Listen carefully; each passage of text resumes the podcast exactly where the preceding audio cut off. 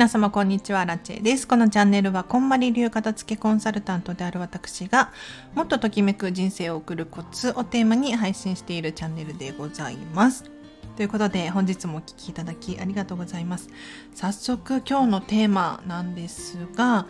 今日はですね、これ、これ覚えてほしいなっていう言葉、合言葉があるのでご紹介しますね。とにかく畳む、とにかく立てるです。これま順番はどっちでもいいですけど、とにかく立てる、とにかく畳む。これもう合言葉のように、呪文のようにね、ぜひお片付けの最中に唱えてほしいなと思います。というのも、あの、畳む収納、立てる収納の威力が半端じゃないんですよ。皆様よくやりがちなのが重ねちゃうことじゃないかなって思いますね。本だったりとかもこうビルみたいにね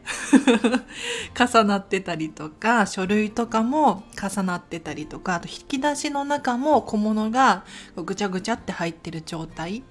結構ねお片付けのレッスンとかをするとそういうのを目の当たりにするんですがそんな時はですねこの合言葉ですよとにかく立てるとにかく畳むっていうこの2つを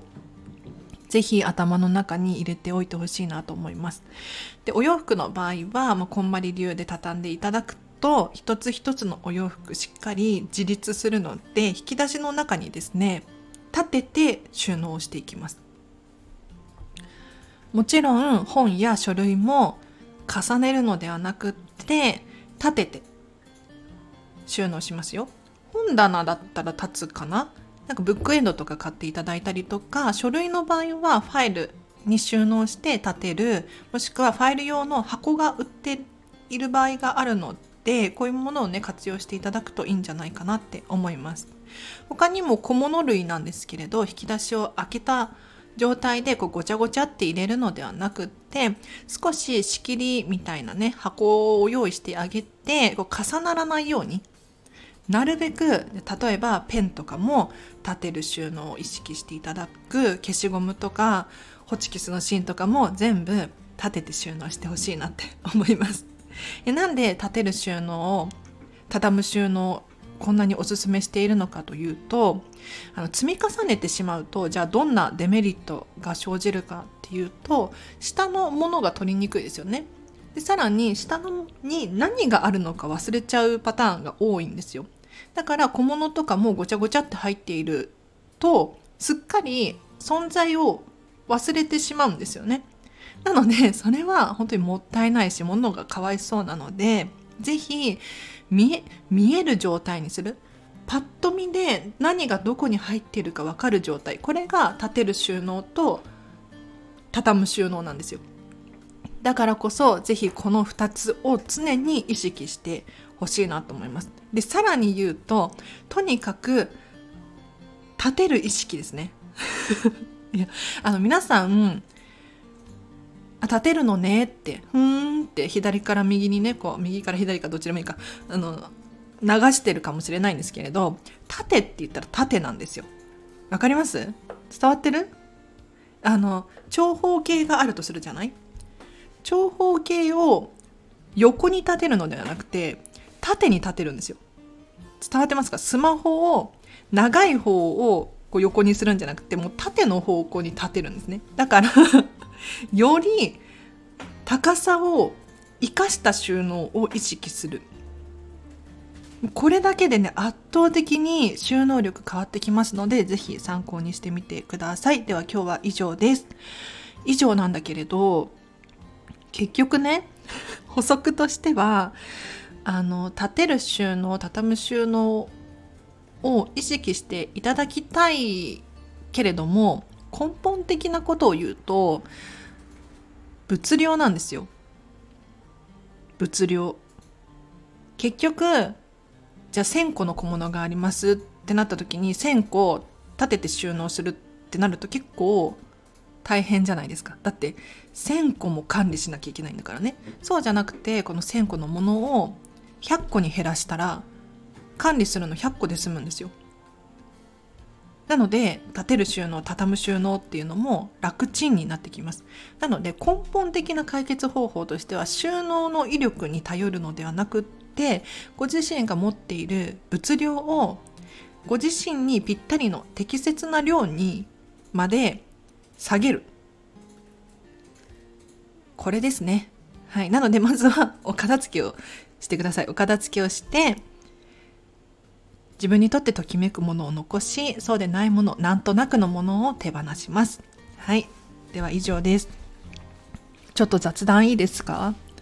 あの今ねディズニーの本読んでるんですよ。ディズニー大好きすぎて。ディズニー大好きすぎて今読んでるのが「海を越える想像力」っていう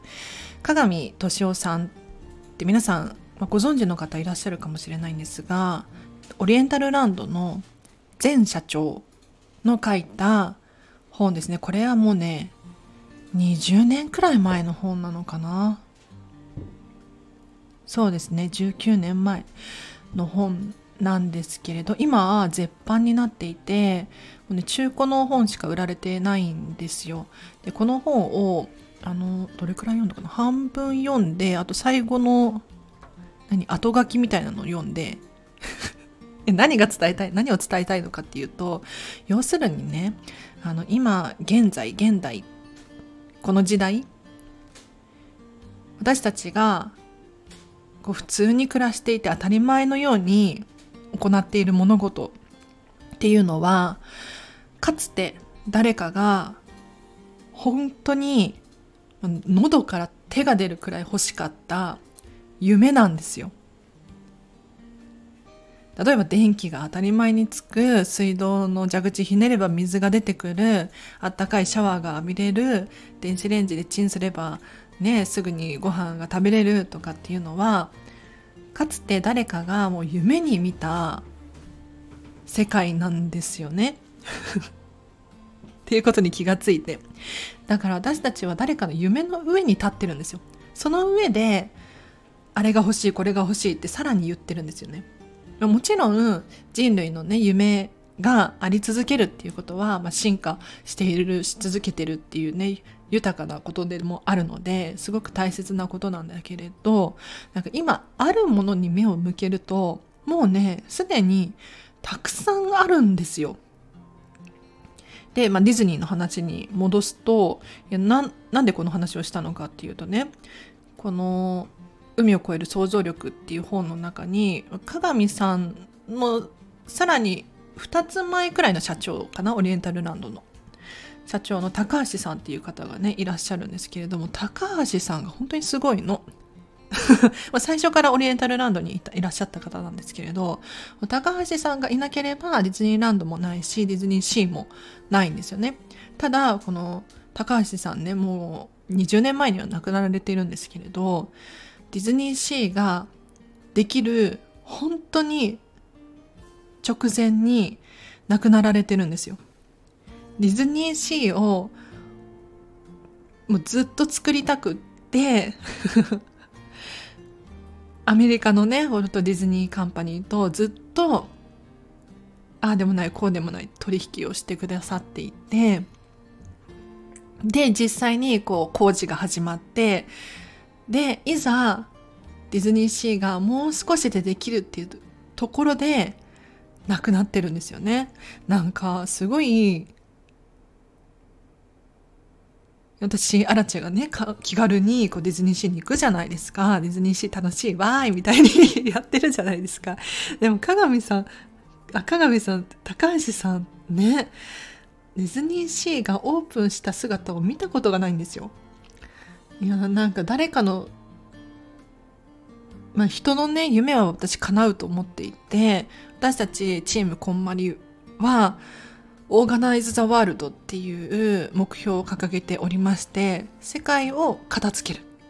世界を片付けることによって世界平和を作るっていうふうに心の底から 思ってるんですよ。でも確かに世界を片付けるなんてねなんか戦争が始まったりとかしてるしときめく世界なんて一見ねもう本当に叶わない夢のような気がするんだけれどつかは叶うって本気で信じてて。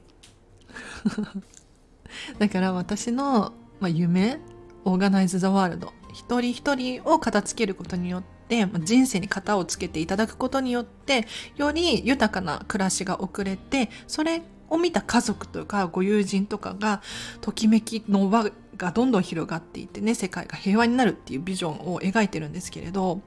あのこれも叶うだろうなって私の目の前では叶わなくてもいいかと思うんですよね。いやもう昨日この本読んでてもね一人で泣けてきちゃってもう誰かこれ映画化してくれないかなこの海を越える想像力です。知ってる人います？おすすめでございます。ちょっと高めです。絶版になってるんだけれど。ディズニーがねこの映画を作ってほしいなはい。では、お知らせがあります。7月28日1時から1時、違う、1時から2時半まで、コンマリメディアジャパン主催の人間関係整えセミナーっていうのが開催されます。こちらは PTX っていうチケットサイトから、こんまり検索していただくと、1時間半で3300円でご購入いただけます。こちらはライブ配信または録画視聴どちらか選択できるようになってますのでぜひね、えーと、当日参加できるっていう方は当日参加していただいてあらちゃんも参加するんだけれど録画視聴になっております。はい。でたやってます。フェムパスさんっていうサイトでお片付けによを通してもっとときめく人生を送ろうっていう連載をさせていただいてますので、もし気になる方いらっしゃいましたらリンク貼っときますので、ぜひね、見てほしいなと思います。例えば、ディズニー大好きだからミニーちゃんのお家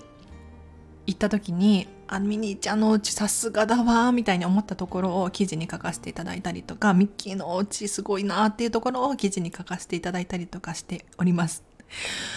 あとはそうだな初めましてっていう方いらっしゃいましたら、ぜひこのチャンネルフォローしていただいてですね、また、また聞いていただくか、もうすぐ9月で2年になるんですよ、このチャンネル。基本的に毎日毎日更新していますので、過去の回遡って聞いていただくと、片付けのヒントいっぱいありますので、ぜひ聞いてほしいなと思います。あとはそうだな。じゃあ最後にこれ伝えて終わりにしようかな。えっ、ー、と、私のチャンネルね、結構有料級な話をたくさんさせていただいております。本当に、こんまりさんの本に書いてあることだったりとか、アラチェの経験値だったりとか、あとあ私の片付けレッスンを受講してくださった方の中で、喋っても大丈夫っていうふうにおっしゃられてくださった方の感想とか、レッスンの内容だったりとか、たくさん喋らさせていただいてるんですよね。なので、自分で言うのもなんですけれど、結構いい話をしてるんです。ただ、何が一番大切かというとあのこのチャンネルね聞き流してるだけではときめく人生はやってきませんよ。なんかその気分良くなっちゃってねあ今日もいい話が聞きたわみたいに終わっちゃう可能性あるんですけれどそうではなくって私のチャンネルを聞いてくださった方はもう漏れなく実践して必ずときめく人生っていうのを体感してほしいです。はい。なので、今日もうとにかく立てる、とにかく畳むって言ったら、ぜひね、あの、引き出しの中、棚の中、立てて立てて立てまくる。引き出しも、中開けてね、畳めるものがあったら洋服もそうだし、靴下もそうだし、カバンとかトートバッグとか畳めますよね。他にもなんだろう、ビニール袋とかゴミ袋とかも畳めます。はい。畳めるものは畳んでください。うん、行動あるのみです。行動しなければ何も変わらないですね。はい。では皆様今日もお聴きいただきありがとうございました。では明日もハピネスな一日を過ごしましょう。あなちでした。バイバーイ。